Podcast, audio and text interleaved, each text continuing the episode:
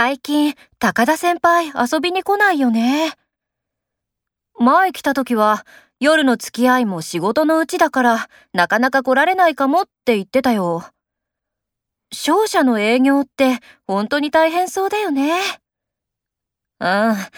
毎日栄養ドリンクで気合い入れないと夕方まで持たないんだって。え、マジか。